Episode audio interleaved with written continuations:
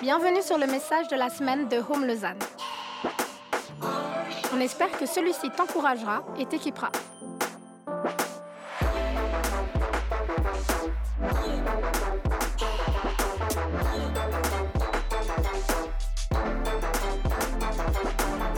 Pour plus d'informations sur notre Église, n'hésite pas à visiter notre site internet sur www.eglisehome.com. Est-ce que vous allez bien? Yes. Oh, il y avait, euh, contrairement à certains dimanches matins, là, il y avait de la réaction, c'est cool. On est dans une série un peu particulière ici à Home qu'on a appelée la vie de Joseph, où on retrace toute la vie de Joseph. Joseph, donc, dans l'Ancien Testament, parce que pour ceux et celles qui le savent peut-être, il y a plusieurs Joseph dans la Bible. L'un d'entre eux, c'est le papa de, de Jésus. Et là, on s'intéresse à celui de l'Ancien Testament, celui euh, dont, euh, dont son père est Jacob. Si ça vous dit rien, je vous encourage à écouter les, deux dernières prédications qu'on a eues. Et si ça vous dit quelque chose, tant mieux. Mais ne vous inquiétez pas, cette prédication se, suffit à elle-même pour sa compréhension. En tout cas, j'espère. J'ai fait en sorte qu'on puisse la comprendre. Les deux derniers dimanches, on a vu plusieurs thèmes du coup sur la vie de Joseph. La première fois, c'était N'enterre pas tes rêves. C'était Yves, le pasteur de cette église, qui avait parlé de ce, de ce thème N'enterre pas tes rêves.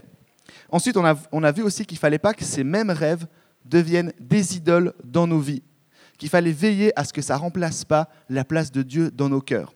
Et aujourd'hui, on va sortir un petit peu du thème des rêves pour arriver sur un autre thème que j'aime beaucoup, que j'ai, que j'ai redécouvert, pour être honnête, je dirais, il y a, dans, cette, dans cette dernière année qui s'est écoulée, c'est la confiance en Dieu.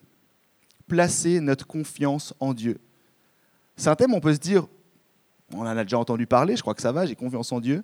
Et en même temps, je pense que c'est bien de, de se remémorer de ce que c'est, de l'importance que c'est. Donc pour ceux et celles qui prennent des notes, cette prédication s'appelle Une confiance qui te pousse à agir. On va regarder comment la vie de Joseph peut nous encourager à avoir une confiance en Dieu, une foi en Dieu qui nous pousse à agir, qui nous pousse à faire des bonnes actions. Mais avant ça, j'ai envie de commencer par un petit moment de sondage. Je vais vous poser des questions et à chaque fois que la réponse à cette question pour vous est oui, je vous demanderai de lever la main. Il n'y a rien d'hyper profond, d'hyper euh, challengeant. Tout va bien, c'est des questions assez simples. Donc merci de jouer le jeu parce que sinon je ne peux pas faire la suite de ma prédique. Première question. Qui trouve ici que c'est difficile de vivre en tant que chrétien ou chrétienne aujourd'hui? Ok Ok, beaucoup de personnes, je dirais les, les deux tiers, les trois quarts de la salle. Deuxième question. Qui a déjà vécu des périodes de doute dans sa vie de foi, au moins une fois dans sa vie? Ok? Quasiment toutes les mains. Qui s'est déjà demandé, Dieu, pourquoi tu n'agis pas alors que là, en ce moment, dans cette situation, j'ai besoin de toi?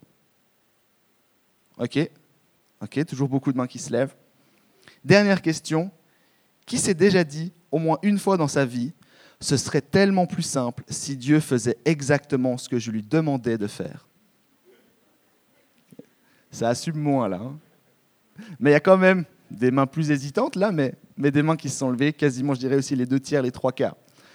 Ce que je voulais faire avec ce sondage-là, c'est pas juste de constater euh, les réponses comme ça depuis où je suis, mais c'est de se rendre compte en fait que c'est un sujet, un jour dans notre vie, peut-être qu'on ne l'a pas encore vécu, peut-être que c'est un sujet qui nous touchera plus tard, mais on est tous touchés par ce sujet un jour dans notre vie de foi. Notre confiance en Dieu. Notre foi en Dieu, à un moment donné, j'ai envie de dire que c'est normal, ça fait partie du, package de la vie de chrétien. À un moment donné, on doute. À un moment donné, on a des, situations difficiles dans notre vie qui fait qu'on se pose ces questions. Dieu, est-ce que tu es vraiment là? Dieu, est-ce que tu existes Dieu, est-ce que tu mérites que je place ma confiance en toi? Et moi, pour être totalement honnête, c'est quelque chose où c'est des questions que je me suis posées vraiment plus d'une fois dans ma vie.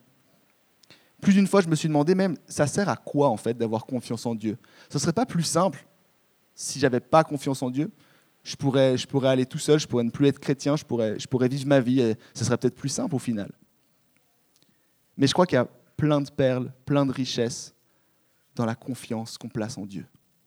Et j'ai commencé par une, petite histoire personnelle. Il y a quelques années, j'étais j'étais en couple avec une fille qui n'est plus ma copine actuelle. Ça veut dire qu'entre-temps, on a rompu, pour ceux qui, qui suivent un peu. Et on est restés quatre ans ensemble. Après quatre ans, je me suis dit, je crois qu'il est temps. Je crois qu'il est temps que je lui demande sa main. crois que je vais lui demander en mariage. Mais comme j'étais un super bon chrétien, enfin je le suis toujours, je me suis dit, Seigneur, je vais prier et je veux une confirmation de ta part. Je veux vraiment recevoir et être convaincu que c'est ta volonté et que ce n'est pas moi qui, euh, qui dans tous les sens. Je veux être sûr. Alors j'ai prié plusieurs semaines. J'ai même pris un temps de jeûne pendant ce moment-là. Et à la fin, j'ai vraiment reçu une conviction, même aujourd'hui je peux le dire, sincère, que oui, que c'est juste, que c'est bon. Vous avez compris qu'entre-temps, il s'est passé des trucs, du coup, parce que je ne suis pas fiancé à cette fille. Parce que deux semaines après, le moment vraiment où je me suis dit, je vais commencer à économiser une bague, parce que j'ai reçu le oui de la part de Dieu, j'ai reçu un petit appel de sa part, et un appel qui n'était pas une bonne nouvelle, parce qu'il m'a dit, il faut qu'on parle. Alors soit on était pile poil sur la même longueur d'onde, et puis Jésus lui avait dit, il faut que tu te fiances maintenant, et là il fallait qu'on parle, soit on n'était pas du tout sur la même longueur d'onde. Et on n'était pas du tout sur la même longueur d'onde. Elle m'a dit en gros qu'elle avait des gros doutes sur ses sentiments, que même dans l'histoire, elle commençait à bien aimer un autre garçon, et qu'au final, en fait, elle, se posait plein de questions, et on a continué à prier. On a aussi jeûné pendant deux semaines ensemble. Moi, j'ai reçu qu'il fallait que je me batte. Elle, elle a reçu qu'il fallait qu'elle s'arrête. Donc, en fait, quand je dis qu'on a rompu, en fait, je me suis fait larguer dans l'histoire. Et là, je me suis dit, Seigneur, pourquoi tu joues avec moi? J'ai prié, j'ai jeûné, j'ai pris le temps, j'ai reçu un oui, et vraiment sincère. Et là encore aujourd'hui, je peux vous le dire, j'ai reçu un oui vraiment, enfin j'étais en tout cas convaincu que j'avais reçu un oui. J'étais Seigneur, mais pourquoi tu, pourquoi quand tu m'envoies un oui, à elle, tu, lui enlèves ses sentiments ou tu, tu t'empêches pas ça? Pourquoi tu joues avec moi, Seigneur? Et j'ai eu des énormément de doutes pendant ce moment-là. Et quelques années après, je me tiens ici pour vous parler de la confiance en Dieu. Parce que je crois que malgré nos circonstances, malgré nos situations, malgré nos défis, malgré notre souffrance, on doit avoir confiance en Dieu. Même si on ne comprend pas toutes les situations, même si c'est mystérieux, même si par moments on est en désaccord avec Dieu, je crois qu'on doit se pousser, s'encourager à toujours plus avoir confiance en Dieu. Alors aujourd'hui, je vais vous demander de faire un petit exercice mental. Je vais vraiment parler de la confiance en Dieu et je ne vais pas essayer de définir la souffrance, les moments difficiles dans notre vie et dire que, euh, je ne sais pas, enfin d'essayer d'interpréter ou d'expliquer la souffrance pour dire même dans les temps de souffrance, il faut avoir confiance en Dieu. Je vais vraiment me focaliser sur la confiance en Dieu. Donc l'exercice que je vous demande de faire, c'est de prendre du recul peut-être à votre situation de vie personnelle, parce que je ne vous connais pas tous et toutes ici. Donc peut-être il y a des personnes qui passent un moment hyper dur dans votre vie. Et je suis le premier désolé, je suis le premier à vous encourager à prier avec d'autres personnes. Mais ce que je veux dire, c'est que ne vous focalisez pas sur la souffrance le temps de cette matinée. Focalisez-vous sur apprendre à avoir plus confiance en Dieu. C'est le petit exercice que je vous demande de faire. Donc on va voir du coup la confiance que Joseph avait envers Dieu en lisant un passage dans la Bible, c'est dans Genèse 40, les versets 1 à 23, et on va lire ensuite le premier verset euh, du, chapitre suivant qui suit en fait l'histoire. Mais avant de lire ce passage, je vais quand même faire un, petit coup de rappel sur qui est Joseph et qu'est-ce qu'il a vécu jusque-là. Donc Joseph, il avait des frères qui l'ont vendu, parce que c'est normal à l'époque. Ils l'ont vendu, et là, en fait, euh, il, a été esclave pendant un moment donné, puis en fait, dans sa position d'esclave, il a réussi à gagner la confiance de son maître qui s'appelle Potiphar. Et c'était, il, était vraiment un, très bon serviteur. Il a gagné des responsabilités, il a, il a réussi à se relever un peu. Et la femme de Potiphar l'a accusé de vouloir coucher, enfin que a accusé Joseph de vouloir coucher avec elle, alors qu'en réalité c'était l'inverse, c'était elle qui voulait coucher avec Joseph. Et à cause de ça, à cause de ce mensonge, il se retrouve en prison. Et donc là, il est en prison, et on va voir ce qui se passe un petit peu dans cette prison. Donc Genèse 40, les versets 1 à 23 et le verset suivant. Après cela, le responsable des boissons et le boulanger du roi d'Égypte commirent une faute envers leur seigneur, le roi d'Égypte. Le Pharaon fut irrité contre ses deux officiers, le grand responsable des boissons et le chef des boulangers. Il les fit mettre dans la maison du chef des gardes, dans la prison, à l'endroit où Joseph était enfermé le chef des gardes les confia à Joseph, qui fit le service auprès d'eux. Ils passèrent un certain temps en prison. Une même nuit, le responsable des boissons et le boulanger du roi d'Égypte, qui étaient enfermés dans la prison, furent tous les deux un rêve, chacun, le sien avec son explication propre. Joseph vint le matin vers eux, et vit qu'ils étaient tristes. Alors il demanda aux officiers du Pharaon qui étaient avec lui dans la prison de son maître, Pourquoi avez-vous mauvaise mine aujourd'hui? Ils lui répondirent, Nous avons fait un rêve et il n'y a personne pour l'expliquer. Joseph leur dit, N'est-ce pas à Dieu qu'appartiennent les explications? Racontez-moi donc votre rêve. Le grand responsable des boissons raconta son rêve à Joseph. Il lui dit, Dans mon rêve, il y avait un cep de vigne devant moi. Le cep portait trois sarments. Quand il a bourgeonné, sa fleur s'est développée et ses grappes ont donné des raisins mûrs. La coupe du pharaon était dans ma main. J'ai pris les raisins, je les ai pressés dans la coupe du pharaon, et j'ai mis la coupe dans la main du pharaon. Joseph lui dit, Voici l'explication. Les trois sarments représentent trois jours. Encore trois jours, et le pharaon t'élèvera bien, haut et te rétablira dans tes fonctions. Tu mettras la coupe dans la main du pharaon, comme tu en avais l'habitude lorsque tu étais son responsable des boissons. Cependant, souviens-toi de moi quand tu seras heureux, et fais preuve de bonté envers moi. Parle en ma faveur au Pharaon, et fais-moi sortir de cette maison. En effet, j'ai été, arraché au pays des Hébreux, et même ici, je n'ai rien fait qui mérite la prison. Voyant que Joseph avait donné une explication favorable, le chef des boulangers dit, Dans mon rêve, il y avait aussi trois corbeilles de, pain blanc sur ma tête. Dans la corbeille supérieure, il y avait des plats cuits au four de toutes sortes sur le pharaon, et les oiseaux les mangèrent dans la corbeille au-dessus de sa tête, au-dessus de ma tête. Joseph répondit Voici l'explication. Les trois corbeilles représentent trois jours. Encore trois jours, et le pharaon t'élèvera bien trop haut pour toi. Il te fera pendre à un bois, et les oiseaux mangeront ton corps. Trois jours plus tard, le jour de son anniversaire, le Pharaon organisa un festin pour tous ses serviteurs, et il éleva bien haut le grand responsable des boissons, ainsi que le chef des boulangers, au milieu de ses serviteurs. Il rétablit le grand responsable des boissons dans ses fonctions pour qu'il mette la coupe dans la main du Pharaon. Mais il fit pendre le chef des boulangers, conformément à l'explication que Joseph leur avait donnée. Le grand responsable des boissons ne se souvint pas de Joseph, il l'oublia. Au bout de deux ans, Pharaon eut un songe. Et on s'arrête là. Donc si on résume un petit peu ce passage qui est un, petit peu long et conséquent, donc Joseph, il est en prison pour un crime qu'il n'a pas commis, mais il est en prison. Alors qu'il est en prison, il y a deux autres gars, un boulanger, et là, dans, dans, dans cette version, on dit le responsable des boissons. Il faut entendre ça comme le responsable des boissons alcoolisées. Ce n'est pas, pas le coca et le fanta hein, dont, il s'occupait. Dans d'autres traductions, on dit aussi que c'est un sommelier. Et à partir de maintenant, pour éviter de dire responsable des boissons, je vais dire le sommelier du pharaon. Mais donc, il y a ces deux, ces deux gaillards qui arrivent, le boulanger et le sommelier du roi, et ils font les deux un rêve. Et Joseph, pour ceux qui ont suivi la série jusqu'à maintenant, vous savez qu'il a le don d'interpréter les rêves. Du coup, il se propose pour interpréter les rêves. Et il y a une bonne nouvelle et une mauvaise nouvelle. La bonne nouvelle pour le sommelier, il va vivre, il va retrouver ses fonctions.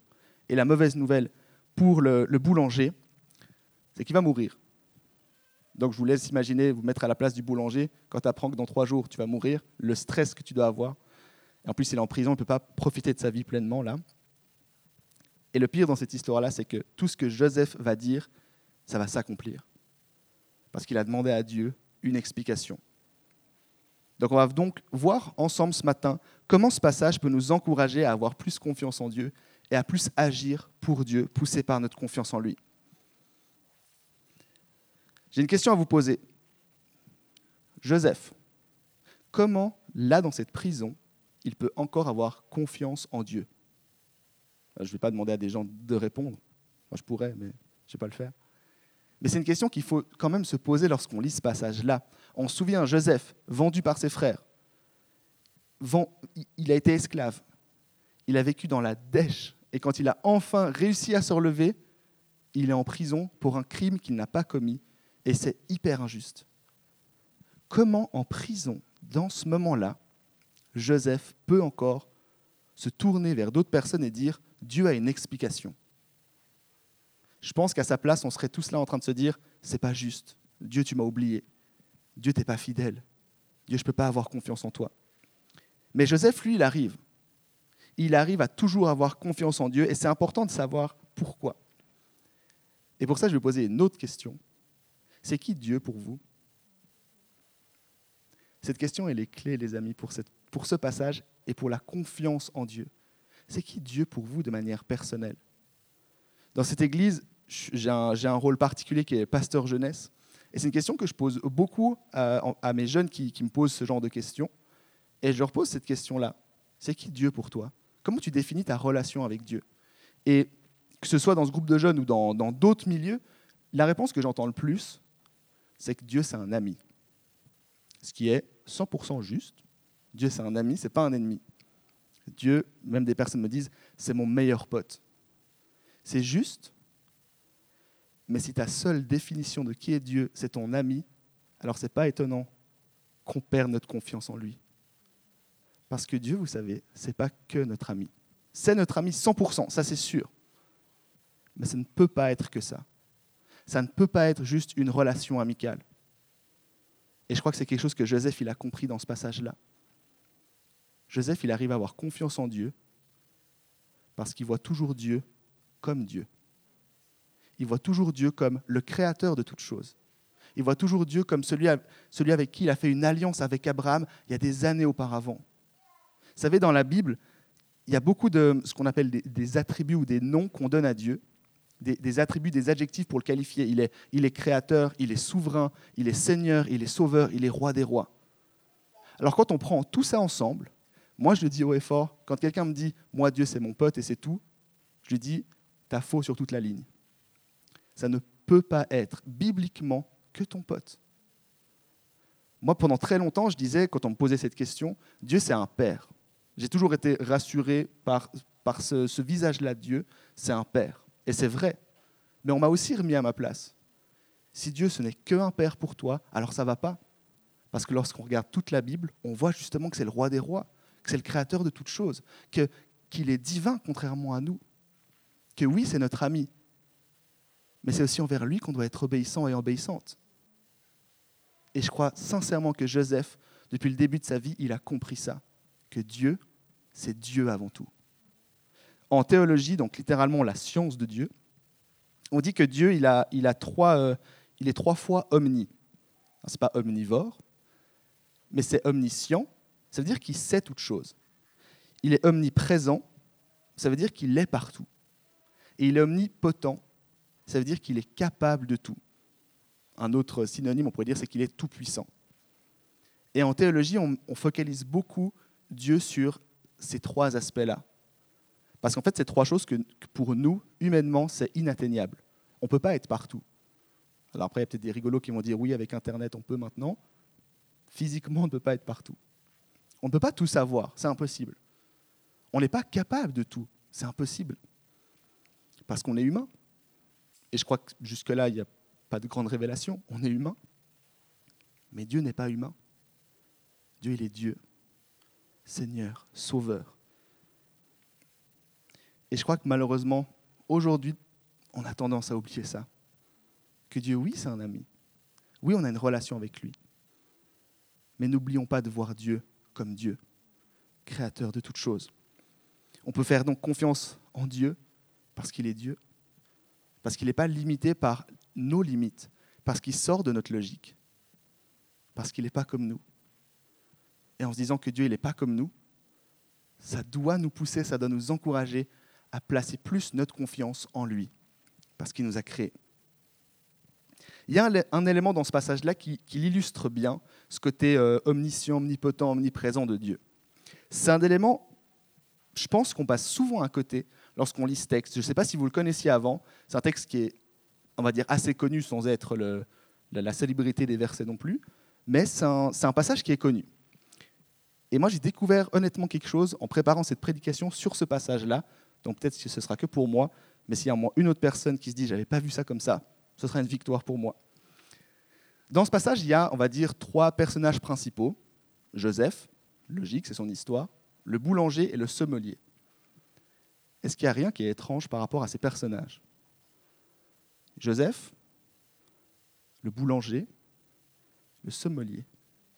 Le boulanger qui s'occupe du pain. Le sommelier qui s'occupe du vin. Si ça vous dit rien jusqu'à là, je vous donne la réponse il y a une énorme référence dans ce passage de la Sainte Seine. Le pain dans la Sainte Seine, ça représente le corps du Christ, le corps qui est, qui est mort à la croix pour nous sauver. Le vin, ça représente le sang du Christ qui a coulé sur, sur la croix pour laver nos péchés. Et la Sainte Seine, c'est le dernier repas que Jésus a pris avec ses disciples, où il a euh, coupé le pain, il l'a donné à ses disciples, et il a pris une coupe de, vin, et il l'a donné à ses disciples pour boire ensemble, pour se remémorer de qui il est. Et aujourd'hui, que ce soit à Home ou même dans, dans le milieu chrétien au XXIe siècle, c'est quelque chose qu'on fait énormément, la Sainte Seine. C'est le moment où, les gens passent dans les couloirs là, et on se prend un petit, godet de, de bon, c'est pas du vin, c'est du jus de raisin, et un petit morceau de pain, pour se remémorer symboliquement cette action de Dieu, cette action de Jésus. Mais c'est aussi extrêmement spirituel. Pour les, les curieux d'histoire de, de théologie, c'est un des sujets les plus débattus sur comment on devrait vivre la Sainte Seine aujourd'hui dans toutes les, tous les chrétiens qui existent au monde, à peu près tous les types de chrétiens, catholiques, orthodoxes, évangéliques, protestants. C'est un des sujets où il y a le plus de débats, parce que c'est un sujet extrêmement important. Et dans ce passage-là, il y a une référence à la Sainte Seine. Sauf que ce passage-là, il se trouve dans l'Ancien Testament, et la Sainte Seine, c'est dans le Nouveau Testament, des années, des centaines d'années plus tard. Donc est-ce que Joseph se dit, ah Seigneur, il y a le boulanger, il y a, il y a le sommelier, tu me fais une référence à la Sainte Seine, c'est trop beau. Est-ce qu'il pense à ça? Bien sûr que non, parce que lui ne connaît pas. Mais en fait, par ces deux personnages qui sont là, nous, lecteurs et lectrices aujourd'hui, on peut comprendre que Dieu il avait déjà prévu le plan de rédemption pour l'humanité. On peut même aller plus loin dans ce passage-là. Dans le rêve, à chaque fois, il y a trois jours. Trois jours, c'est le nombre de jours qui s'est passé entre le sacrifice de Jésus à la croix et sa résurrection. Les deux fois, il y a trois jours. Et on peut même aller plus loin. Le pain, qui représente le corps charnel de Jésus, qui devait mourir à la croix, qui devait mourir pour qu'il puisse ressusciter dans, dans une nouvelle nature, on va dire ça comme ça. Il est parvenu pleinement homme quand il est ressuscité. Donc le pain et le sommelier dans l'histoire, c'est celui qui va mourir, euh, pas le sommelier, pardon, le boulanger, c'est celui qui va mourir, représente le corps qui doit mourir. Par contre, le sang, le sommelier, celui qui représente le sang, le vin, lui, il va vivre. Parce que le sang coulé de Jésus, il donne la vie. Il nous donne la vie.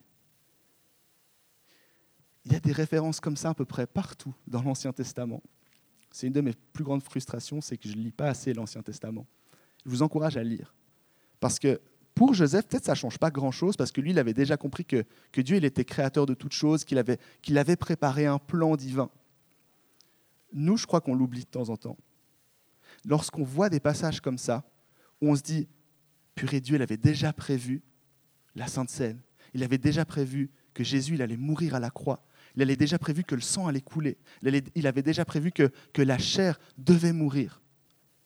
Ça doit nous pousser à avoir plus confiance en Dieu. Ça doit nous, nous encourager à avoir plus foi en Dieu. Parce que lui, il a, il a cette grande image. Dans Matthieu 5, au verset 17, donc dans le Nouveau Testament, c'est Jésus qui parle. Il dit cela. Ne croyez pas que je sois venu pour abolir la loi ou les prophètes. Je suis venu non pour abolir, mais pour accomplir. Il est venu pour accomplir ce qui a été dit des années avant, le sacrifice, cette sainte scène. Dieu a tout prévu au départ, même le plan du salut pour l'humanité. Ce n'était pas improvisé à un moment donné. C'était voulu, c'était organisé, c'était créé de la part de Dieu. Alors Joseph, parce qu'il sait que Dieu est l'omniscient, omnipotent, omniprésent, qu'il est capable de tout, il arrive à avoir confiance en Dieu malgré ces situations. Parce qu'il sait aussi que c'est un Dieu qui est bon, que c'est un Dieu qui est juste, que c'est un Dieu qui est bienveillant et qui est aimant. Et même si on vit des situations qui sont bizarres dans nos vies, challengeantes, défiantes, on doit se remémorer de ça. Il est bon, il est juste, il m'a déjà sauvé, il a déjà préparé le plan du salut. Est-ce qu'on arrive à voir Dieu comme ça aujourd'hui? Dieu créateur, qui a tout prévu, un Dieu bon. Est-ce qu'on arrive à avoir confiance en lui, malgré nos circonstances? Parce que les amis, je crois que c'est ça la foi. La foi, c'est pas croire en quelque chose qu'on peut prouver. C'est croire en quelque chose malgré le fait qu'on ne puisse pas le prouver. Vous savez, il y a quelques années, j'étais au gymnase et j'étais une catastrophe. J'ai redoublé ma deuxième année de gymnase euh, pour plein de raisons. Et bah, vous savez, on ne peut pas redoubler deux fois la même année. Donc j'ai refait ma deuxième année de gymnase. Et quand je faisais un 3,5, c'est que c'était une bonne note, sachant que la moyenne est à 4. Bon, j'ai quand même réussi le gymnase. Je ne sais pas par quel miracle, mais j'ai quand même réussi le gymnase. Mais alors que je faisais des 3, des 2,5, des 3,5, des 1,5, ma famille et mon entourage proche, ils n'arrêtaient pas de me dire Tu vas y arriver. T'inquiète pas, tu vas y arriver. On t'encourage, on croit en toi. Objectivement, dans les faits, il ne fallait pas croire en moi. Mauvais pari, les amis. Il n'y a rien qui te prouve que tu, dois me faire confiance que je vais réussir le gymnase. Et pourtant, ils n'arrêtaient pas de me dire On croit en toi. Tu vas y arriver. T'en es capable. Malgré le fait que on ne devrait pas parier sur toi. Et je crois, les amis, que la foi en Dieu, c'est pareil. Avoir confiance en Dieu, c'est pareil. C'est pas parce que on peut le prouver. C'est pas parce qu'on peut se dire ah ouais là je vois que stratégiquement si je fais confiance en Dieu ça va m'apporter ça et puis que là ensuite je vais réussir du coup ouais faudrait que j'arrive à avoir confiance en Dieu un peu plus. Non en fait ça devrait même pas être une question normalement. On doit avoir confiance en Dieu, on doit avoir la foi en Dieu. Point final. Martin Luther, Martin Luther King, pardon, j'ai oublié le King à la fin. Il a dit la chose suivante Avoir la foi, c'est monter la première marche, même quand on ne voit pas tout l'escalier. Je crois que les amis, c'est ça, une foi. Je crois, les amis, que c'est ça, la confiance en Dieu. Et qu'on doit être poussé, comme Joseph, à avoir toujours plus confiance en Dieu. Mais avoir confiance en Dieu, c'est bien. C'est même un objectif. Mais on a vu avec Joseph que ça ne doit pas s'arrêter à ça. C'est le titre de ma prédication, avoir une foi qui nous pousse à agir. Notre confiance en Dieu, notre foi en Dieu doit nous pousser à faire plus, à faire de meilleures choses, à toujours plus se, poser la question, c'est quoi la volonté de Dieu? Comment est-ce que je peux l'accomplir? Comment est-ce, que, est-ce que je peux aider Dieu à, faire, à rendre ce monde un peu meilleur? Comment est-ce que je peux être à moi seul une sorte de présence de Dieu? Parce que lorsque je vois la vie de Joseph, c'est quelque chose qu'il a constamment fait. Sa confiance en Dieu l'a poussé à agir. Sa foi en Dieu l'a poussé à agir, à continuer à obéir, à avoir confiance en Dieu. Vous savez, par moments, je crois qu'on passe par des moments difficiles. Et peut-être qu'on n'a pas forcément une foi qui passe par un moment de, doute, mais qu'on peut douter de nous-mêmes. Mais peut-être que Dieu m'aime pas finalement. Peut-être que je ne suis pas capable. Peut-être peut que j'en aurais été capable il y a une année, mais là aujourd'hui je ne peux plus. Peut-être que Dieu m'a jamais demandé, en fait, de le refléter là où je suis. Peut-être que je suis trop nul. On peut passer par des moments comme ça, où on remet un peu notre vie en question. Mais je ne crois pas que Dieu nous demande de bien agir selon comment on se sent, selon si on est nul ou pas. Parce que spoiler alerte, personne n'est nul. Personne n'est pas digne d'être aimé. Personne n'est pas digne d'être utilisé par Dieu. Mais par moments, on peut se convaincre un peu tout seul parce qu'on doute de nous, qu'on n'en est pas capable. Et si c'est votre cas aujourd'hui, j'ai envie de rétablir cette vérité. C'est faux, vous en êtes capable. Votre foi vous pousse à agir d'une bonne façon. Ben à l'inverse aussi, on peut se dire, eh, c'est bon, j'ai la foi, c'est bon. Donc c'est tout bon, je vais être sauvé. Dans la Bible, c'est dit, c'est la foi qui sauve. Donc c'est bon, Seigneur, je crois en toi, ça suffit. Et je reviens sur l'histoire de Joseph. Lorsque je regarde Joseph, je ne vois pas un gars qui se tournait les pouces dans la prison en se disant genre eh, c'est bon, j'ai confiance en Dieu, les, deux zigotos, là, le boulanger et le sommelier, ils vont bien s'en sortir tout seuls. Non, il, a, il s'est senti obligé d'interpréter leurs rêves. Parce que c'est ce que Dieu leur a, a demandé de faire à ce moment-là. Et je crois sincèrement qu'on doit avoir aussi une, foi qui nous pousse à agir. Dans Jacques 2, au verset 26, il est dit Comme le corps sans âme est mort, de même, la foi sans les œuvres est morte. Notre foi doit nous pousser à agir. Alors j'ai envie de vous présenter trois façons, trois, manières d'inspiration du comportement de Joseph, de sa foi qu'il poussait à agir. Trois choses qu'il a fait tout au long de sa vie et qu'on voit vraiment ici dans ce passage-là, de comment est-ce qu'on peut s'inspirer de lui pour agir selon notre foi. La première chose, c'est que Joseph, tout simplement, il a utilisé un don que Dieu lui a donné. Joseph, je l'ai dit avant, il a le don d'interpréter les rêves. Et franchement, je pense qu'on a tous fait un rêve. qu'on n'a pas du tout compris, qui est marquant. On se réveille, on est là, wow, qu'est-ce qui vient de se passer? Et on aurait tous voulu avoir un petit Joseph dans notre vie, qui nous explique un peu le, notre rêve. je sais qu'il y a, des, études qui essaient d'expliquer aussi les rêves aujourd'hui. Joseph, il avait le, don de Dieu pour interpréter les rêves. J'aurais bien voulu être Joseph ou avoir un pote comme Joseph à l'époque. Mais ce qui est étrange, ou ce qui est inspirant avec Joseph, c'est qu'il a utilisé ce don, non pas pour lui, par curiosité, pour essayer de comprendre juste ses rêves, mais pour rendre gloire à Dieu. Il a mis le don que Dieu lui a donné à son service. Et je crois vraiment que dans cette salle, on est tous et toutes remplis de dons. On a tous des dons de la part de Dieu. Lorsque, lorsque je regarde la Bible, je vois beaucoup de passages qui parlent de ça, qu'on a des dons, des qualités, que Dieu nous a donné telle et telle chose pour, pour le mettre à son service, pour le mettre au service des autres. Quand je vous regarde, là, je vois des gens remplis de dons. Mais de temps en temps, on peut oublier ça aussi. On peut oublier que, que notre confiance en Dieu nous pousse à utiliser les dons qu'il nous a donnés. Parce que notre confiance, sans la confiance en Dieu, on n'a même plus confiance en fait dans le fait qu'on a des dons. Il y a vraiment beaucoup de passages qui parlent de dons. Dans 1 Corinthiens 12, le verset 4 à 10, il dit la chose suivante.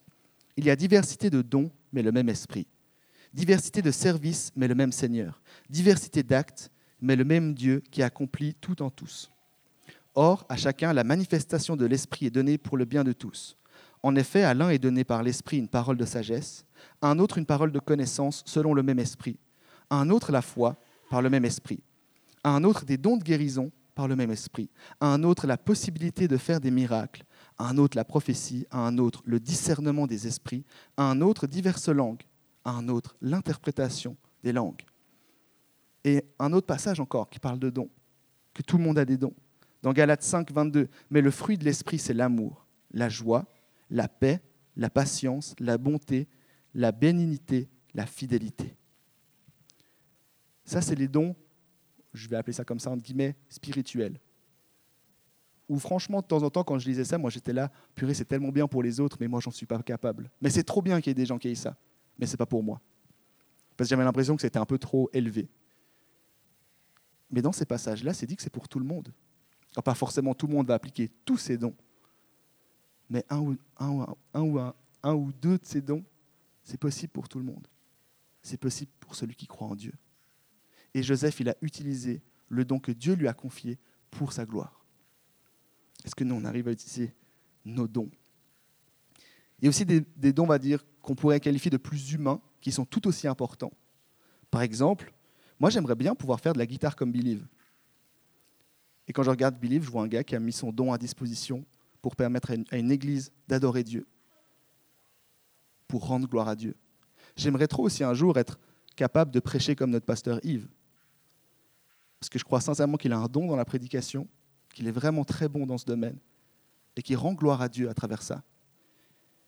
J'aimerais trop pouvoir être aussi accueillant qu'une Cindy, qui est responsable de l'accueil. Que les gens puissent se sentir tellement aimés juste parce que je leur dis bonjour. J'aimerais trop être euh, aussi doué que, que Dominique à la technique. Parce que grâce à ça, ça nous permet, nous aussi, de vivre un, temps dans la présence de Dieu. Parce qu'il déballe le tapis rouge pour que nous, on puisse rendre gloire à Dieu. J'aimerais trop coordonner, comme Christine, comme Sophie, qui s'occupe de la coordination ici. Est-ce que ça, c'est à négliger? Est-ce que ça, ce n'est pas des dons qui rendent gloire à Dieu? Des dons qu'on a reçus de la part de Dieu et qu'on devrait mettre à disposition de Dieu. Et là, j'ai cité juste les dons des gens que je connais dans cette salle. Enfin, je connais d'autres personnes. Mais quelques exemples. Mais je suis convaincu que vous en, convaincu que vous en avez. Convaincu, même quand vous passez par des moments de doute, vous avez un don. Et que Dieu ne va pas vous donner un don selon si vous êtes capable ou pas, selon si vous êtes digne ou pas, mais selon votre confiance que vous placez en lui. Je vous ai parlé euh, avant de, ma rupture, slash de mon, largage par, par mon ex. À ce moment-là, j'étais déjà responsable de groupe de jeunes, ce n'était pas ici. À ce moment-là, j'ai remis toute ma vie en question. En fait, est-ce que je mérite d'être aimé? Est-ce que je mérite d'être responsable de groupes de jeunes? Comment c'est possible alors que je suis détruit? J'étais déjà étudiant en théologie et je me posais la question, est-ce que c'est juste que je me forme comme pasteur? Est-ce que je suis capable? Est-ce que je suis digne?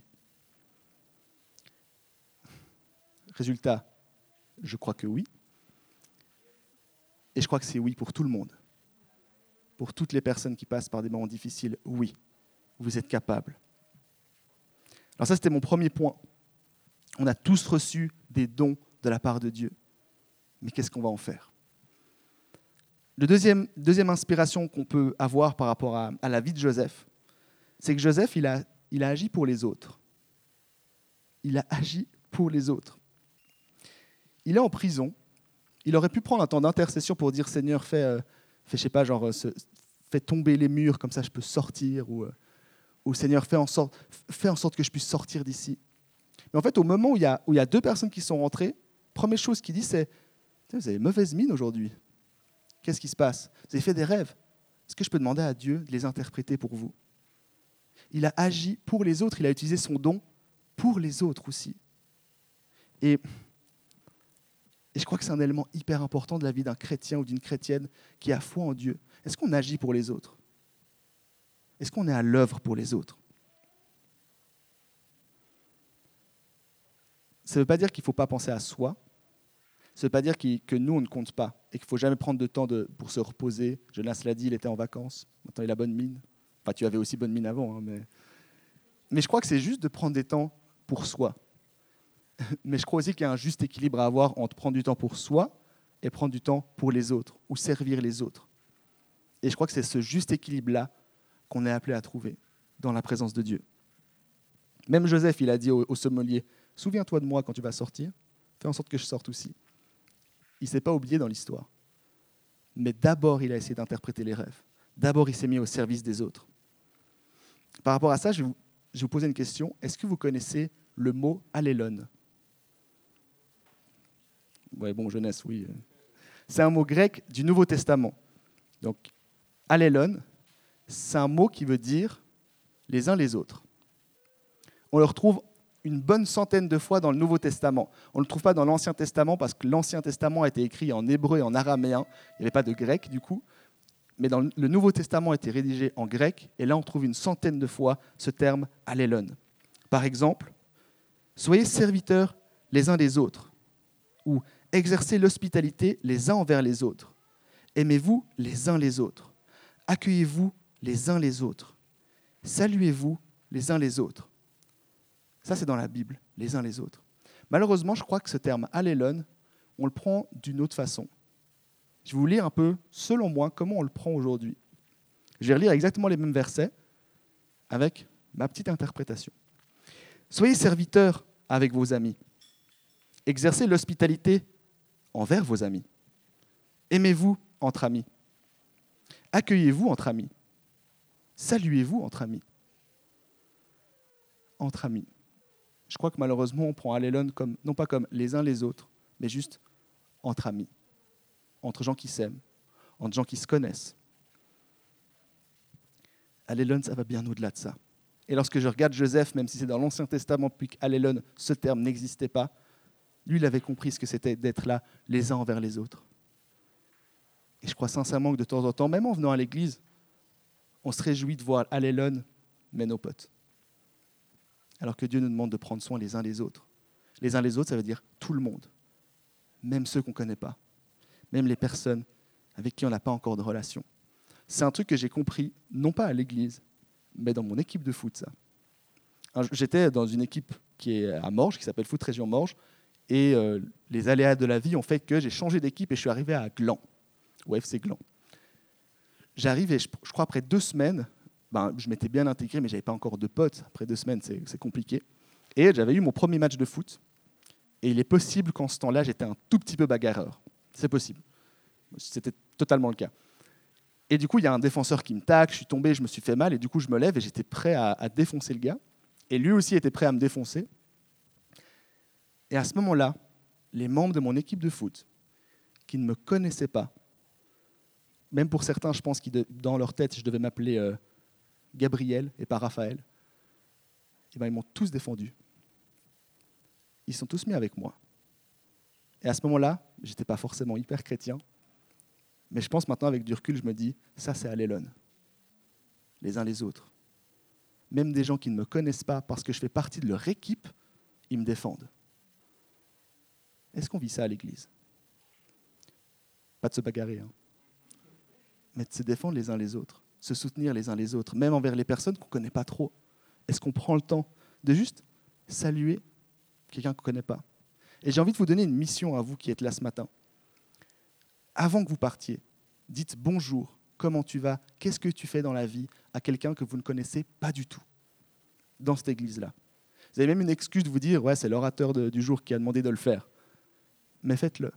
Parce que quand je regarde la Bible, quand je regarde Joseph, c'est quelque chose qu'il faisait, de prendre soin des gens qui l'entourent, pas prendre soin de ses amis ou de son entourage proche. Est-ce qu'on arrive à vivre comme Joseph, qui prenait soin les uns les autres au sein de notre propre Église? C'était mon deuxième point. Et mon troisième point, c'est que Joseph, il a été patient. Il a, été très patient tout au long de sa vie. Et on est dans une société, malheureusement, qui va aller très rapidement. Et je crois qu'on prend Dieu un peu comme notre téléphone de temps en temps. Je crois qu'on a tous vécu cette situation. On a notre téléphone, on veut aller euh, sur une page internet, et ça prend 20 bonnes secondes à se charger. Je dis ça alors que je pense être la personne la plus impatiente ici. Et on rage. On dit, purée, mais c'est quoi ce Natel? Il est foutu, il est nul, il sert à rien. Purée, en plus, je l'ai acheté il y a six mois, j'étais sûr que j'aurais dû changer de téléphone entre-temps. Et je crois qu'on prend Dieu un peu comme ça aussi. Purée, Dieu, tu prends tellement de temps là. Et je t'ai demandé quelque chose hier. Pourquoi j'ai toujours rien? Je crois qu'on est un petit peu comme ça. Et même, Seigneur, ça fait une année que je prie, que, que je te demande quelque chose. Pourquoi ça ne se réalise pas? Une année, c'est rien. Je crois qu'on doit se redire ça. Une année, c'est rien. Deux ans, c'est pas grand-chose. Trois ans, c'est pas grand-chose. Encore plus par rapport à Dieu, qui est un Dieu d'éternité. Deux, trois ans, c'est rien. Et lorsqu'on regarde la vie de Joseph, moi, je vois un gars qui était patient. Je vois un gars qui avait confiance en Dieu. Je vois un gars qui était d'accord d'attendre sur Dieu, parce qu'il avait confiance en Dieu, parce qu'il savait que Dieu était, était intemporel et que son plan est juste et bon l'histoire de Joseph entre le moment, alors qu'on ne l'a pas vu dans ce passage, mais le moment où il a reçu ses, premières visions et le moment où ça va s'accomplir, il y a eu, je ne sais plus exactement, mais c'est entre 20 à 25 ans. Ça a pris un peu de temps. Est-ce qu'on est capable d'attendre 25 ans? C'est-à-dire que là, si aujourd'hui je reçois une vision, c'est à mes 50 ans que ça s'accomplit. Est-ce que je suis prêt à attendre ça? Et même, même dans ce passage-là, à la fin, je vous ai lu le dernier verset, c'est deux ans plus tard que le sommelier, parce que le, parce que le pharaon va faire un rêve, que le sommelier va se dire Ah, mais attends, mais en prison, comment je suis sorti? Ah, ouais, purée, il y, a un gars qui a interprété mes rêves. Le pharaon a besoin qu'on interprète son rêve. On va peut-être essayer de le, faire sortir, ce gars. Ça a pris deux ans. Et lorsqu'on regarde le passage, la suite, je n'ai pas pu vous lire, mais on voit un gars qui n'était pas du tout impatient, qui arrivait juste en se disant bah, c'est le bon moment. Est-ce qu'on arrive à être patient envers Dieu? Ça me fait penser à une histoire que j'ai vécue il y a, longtemps. Euh, J'étais, du coup, je vous ai dit, responsable d'un groupe de jeunes. Et il y avait une de mes jeunes, c'était pendant une soirée euh, intergroupe, donc on était une centaine de, différents euh, groupes de jeunes. Et je la vois au fond de la salle et je la vois un peu genre hésitante, elle se posait des questions. Je la connaissais très très bien. Et à un moment donné, pendant temps de louange, je l'ai vue se mettre comme ça et commencer à prier. Et elle a fait littéralement ça. J'étais sûr. Elle est partie. J'étais là, mais qu'est-ce qui s'est passé? Donc je lui demande. Puis elle m'a dit, non mais Raph, tu comprends pas. J'ai demandé un truc à Dieu, il ne l'a pas accompli. Je lui ai dit, mais tu as demandé quand? Pendant la soirée. Mais on est la soirée là. Oui, mais il devait le faire tout de suite, non, s'il m'aime? J'étais là, je crois que tu n'as pas compris quelque chose sur la patience. Mais je crois que même laisse un tout petit peu de temps à Dieu quand même. Il s'est passé vraiment, je pense, maximum 5 secondes entre le moment où elle a demandé quelque chose et le moment où elle était déçue de Dieu. Je crois que de temps en temps, on est aussi un peu comme ça. Seigneur, tu n'as pas encore accompli. Chaque chose en son temps. Dieu, il est au-dessus de nous. Vous vous souvenez du point que j'ai dit, Dieu, il est Dieu. On doit avoir confiance en lui. Ce n'est pas nous qui fixons nos conditions ce n'est pas nous qui devons dire à Dieu, là maintenant tu dois accomplir quelque chose, sinon je ne crois plus en toi. Sinon j'ai plus confiance en toi. Joseph, toute sa vie, il s'est montré patient. Il s'est aligné au timing de Dieu. Alors, c'est les trois choses qui nous poussent, qui, que notre foi devrait nous pousser à faire. Apprendre à être patient et patiente. Apprendre à agir pour les autres et pas juste pour nos potes. Puis le premier point, je ne sais plus. C'était quoi? On est là. Utiliser les dons. Merci Jonas. Merci à Jonas, la seule personne qui écoute. Utiliser les dons, apprendre à être patient et agir les uns pour les autres de manière allélone. C'est ce que Joseph nous apprend. C'est ce que notre foi doit nous pousser à faire aujourd'hui. Je vais appeler l'équipe louange pour terminer ce, ce moment. S'il y a un truc que vous devez vous souvenir de ce matin, c'est que Dieu, c'est Dieu. Arrêtons de penser que Dieu, il est humain, que Dieu, c'est juste un ami, que Dieu, c'est juste le Père, que même Dieu, il est juste le roi des rois. Dieu, il est tout ça. Dieu, il est créateur de toutes choses. Dieu, il est divin. Et lorsque vous passez par un moment difficile, que ce soit dans votre vie ou, ou dans votre vie de foi, un moment de doute, un moment de, de questionnement, à un moment donné où vous posez la question, est-ce que Dieu, il existe vraiment? Souvenez-vous que Dieu, il n'est pas limité par notre logique ou par nos propres limites. Souvenez-vous que Dieu est Dieu. Merci d'avoir écouté notre message de la semaine. Pour plus d'informations, n'hésite pas à visiter notre site internet sur www.eglisome.com.